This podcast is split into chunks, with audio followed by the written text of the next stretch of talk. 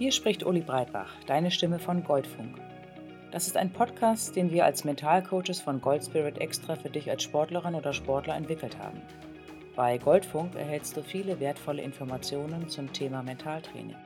Genauso gebe ich dir kleine Übungen an die Hand, die du in dein Training oder deinen Wettkampf mit einbauen kannst. Es geht um Blockaden und Stress, genauso wie Themen rund um das Thema Wettkampf.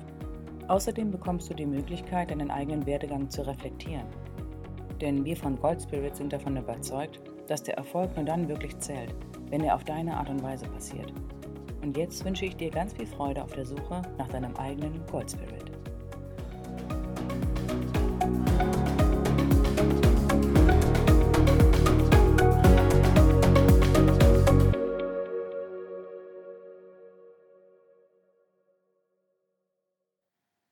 Hallo und wie schön, dass du wieder mit dabei bist. Heute geht es um das Thema Techniktraining und du wirst lernen, wie du die Qualität deines Trainings verbessern kannst.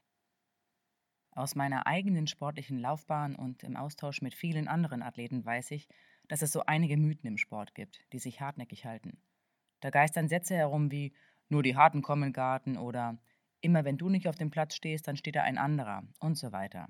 Da geht es vor allem um Härte oder hohe Umfänge, also um die Quantität des Trainings. Und ohne Zweifel, in vielen Disziplinen ist ein hoher Umfang oder das Training am Limit mit Maximalbelastung unabdingbar. Einen Marathon kannst du nur erfolgreich laufen, wenn du nicht immer bei 10 Kilometern Halt machst.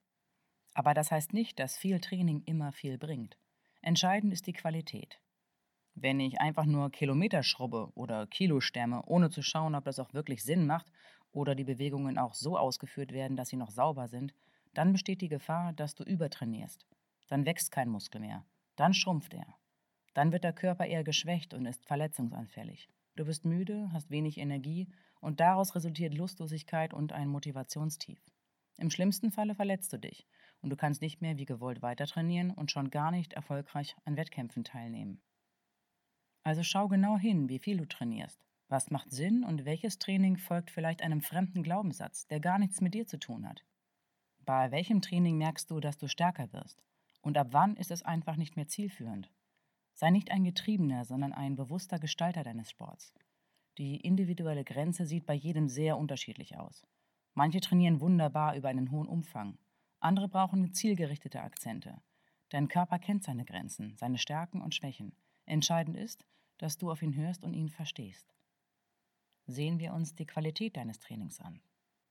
Dafür solltest du genauer die Bewegungen betrachten, die du im Training und in deiner Disziplin vollziehst. Vielleicht genau die Bewegungen, die besonders komplex sind oder die dir wiederholt Schwierigkeiten bereiten. Dafür rufst du dir die Bewegung ins Bewusstsein. Auch wenn du dich nur im Kopf auf die Bewegung fokussierst, hast du einen Trainingseffekt. Denn bei der reinen Vorstellung von Bewegungen werden trotzdem ein großer Teil deiner Muskeln aktiviert. Dazu gibt es einen berühmten, schon ganz alten Test, der nennt sich der Carpenter-Effekt. Mitte des 19. Jahrhunderts hat der englische Naturwissenschaftler William Benjamin Carpenter das Phänomen beschrieben, wie das bloße Denken an eine Bewegung eben diese Bewegung auslöst. In seinem Falle war es das Halten eines Pendels, und nur das Denken daran, dass das Pendel schwingt, führt dazu, dass es tatsächlich anfängt zu schwingen. Und zwar genau aus dem Grund, dass Muskeln beim Denken aktiv werden. Wenn du die Bewegungen alle im Kopf hast und somit dein Körper weiß, was er tut, überlässt du viel weniger dem Zufall. Dieses Phänomen ist sehr beeindruckend in dem Oscar-preisgekrönten Dokumentarfilm Free Solo zu erkennen. Ein Film, den ich wirklich nur empfehlen kann. Er handelt von dem amerikanischen Ausnahmekletterer Alex Honnold, der als erster Kletterer völlig ungesichert den fast einen Kilometer senkrecht emporragenden Felsen El Capitan im Yosemite Nationalpark erklimmt. Eine wirklich unfassbare Leistung, physisch wie mental. Der Film zeigt die akribische Vorbereitung dieses Athleten. Einer seiner Begleiter beschreibt das folgendermaßen. Das ist, als ob du für die Olympischen Spiele trainierst und alles außer die Goldmedaille bedeutet den Tod. Kein Fehler ist erlaubt, keine Unaufmerksamkeit. Alex erklettert diesen Wahnsinnsfelsen in weniger als vier Stunden. Es gibt zwei Sachen, die mich beeindrucken. Zum ersten die Erkenntnis und Feststellung, dass der Ausnahmeathlet eine weniger aktive Amygdala hat als der normale Durchschnittsbürger, also ein weniger aktives Angstzentrum im Gehirn. Das bedeutet einfach, dass er tatsächlich weniger und erst viel später Angst spürt als die meisten Menschen. Das stellt ein Neurowissenschaftler in einem MRT fest.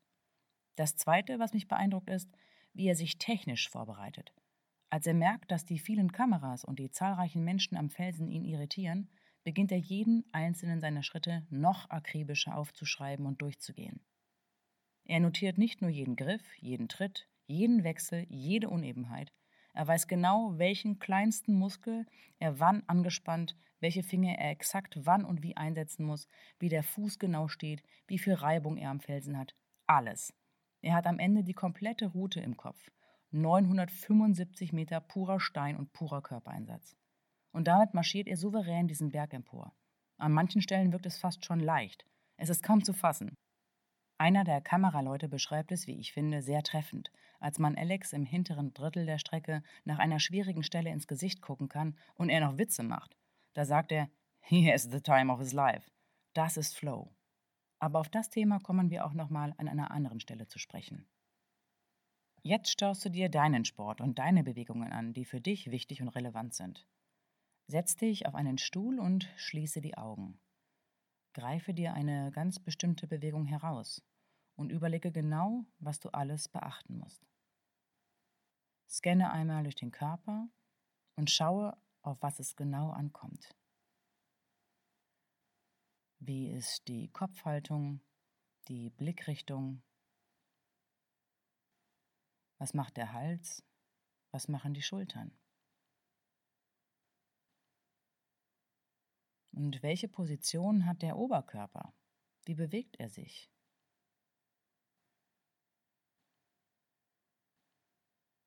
Was tun die Arme und die Hände? Und was die Beine, die Unter- und Oberschenkel? Und welchen Winkel hat das Knie? Wie ist die Dynamik der Bewegung? Und wie sieht genau das Zusammenspiel deines Körpers aus? Laufen Bewegungen verschiedener Körperteile synchron ab oder gegensätzlich? Wo merkst du, bist du vielleicht unsicher? Denn hier kannst du genau herausfiltern, wo du sicher bist und wo unsicher. Du kannst die Bewegung so häufig durchlaufen, wie du möchtest. Schnell, langsam, ganz langsam.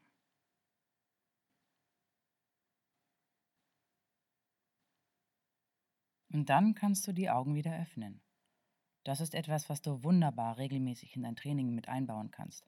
Gerade wenn es um das Erlernen einer neuen Technik geht oder das Umstellen einer Technik. In solchen Fällen kann das Kopfkino sehr helfen. Spul die Bewegungen ruhig auch rückwärts ab. Auch das schult. Aber wunder dich nicht. Das ist anstrengend. Das glaubt man vorher kaum. Aber manchmal muss ich mich selber mehr dazu überwinden, so ein Kopfkino zu vollziehen, als eine Stunde laufen zu gehen. Wenn du dein Gehirn benutzt, verbraucht es sehr viel Energie.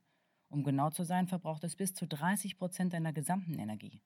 Aber wie gesagt, nur, wenn du es auch benutzt. Das ist mit deiner Muskulatur ja nicht anders. Aber mit der Zeit wird es besser und du gewöhnst dich daran genau wie deine Muskulatur, die auch stärker, ausdauernder und belastbarer wird. Aber auch hier gilt, Pausen sind auch Training. Ähnlich wie die Muskulatur und dein Bewegungsapparat benötigt der Kopf gleichermaßen Stimulation und Regeneration. Wenn es dir noch schwerfällt, schwierige und komplexe Bewegungen im Kopf zu trainieren, beginne mit etwas Einfachem. Du kannst zum Beispiel ganz alltägliche Bewegungen einmal nicht mit der rechten, sondern mit der linken Hand verrichten gesetzten, falls du bist Rechtshänder oder Rechtshänderin. Ansonsten gilt natürlich der Gegensatz. Öffne zum Beispiel den Deckel deiner Trinkflasche mit der nicht dominanten Hand. Beobachte genau, was du machst und denke bewusst über diese Bewegung nach. Danach machst du es wieder mit deiner starken Hand. Beobachte den Unterschied. Im Training kannst du ebenfalls alle Bewegungen beidseitig trainieren. Da hast du einen verstärkten technischen Trainingseffekt. Und wenn du diese Bewegungen übst, dann versuche nicht in richtig oder falsch zu denken, sondern in zielführend und nicht zielführend. Versuche negative Bewertungen zu vermeiden, weil Bewegungen an sich sind nicht schlecht oder falsch. Sie sind nur in bestimmten Situationen vorteilhaft und zielführend oder eben nicht. Vielleicht hört sich das in diesem Moment seltsam an, aber es macht für dein Gehirn einen Unterschied, ob du Bewegungen negativ und positiv bewertest. Es beeinflusst vor allem auch deinen inneren Dialog. Das Unterteilen ist differenzierter als das Bewerten, ohne an eine negative Emotion gekoppelt zu sein. Mit falsch verbinden wir häufig sowas wie Versagen oder schlecht gemacht. Da sieht man vielleicht sogar innerlich den Rotstift unter der letzten Klassenarbeit. Und entscheidend ist, dass es im Training völlig normal ist, Bewegungen auszuführen, die nicht hundertprozentig zielführend sind. So funktioniert Lernen.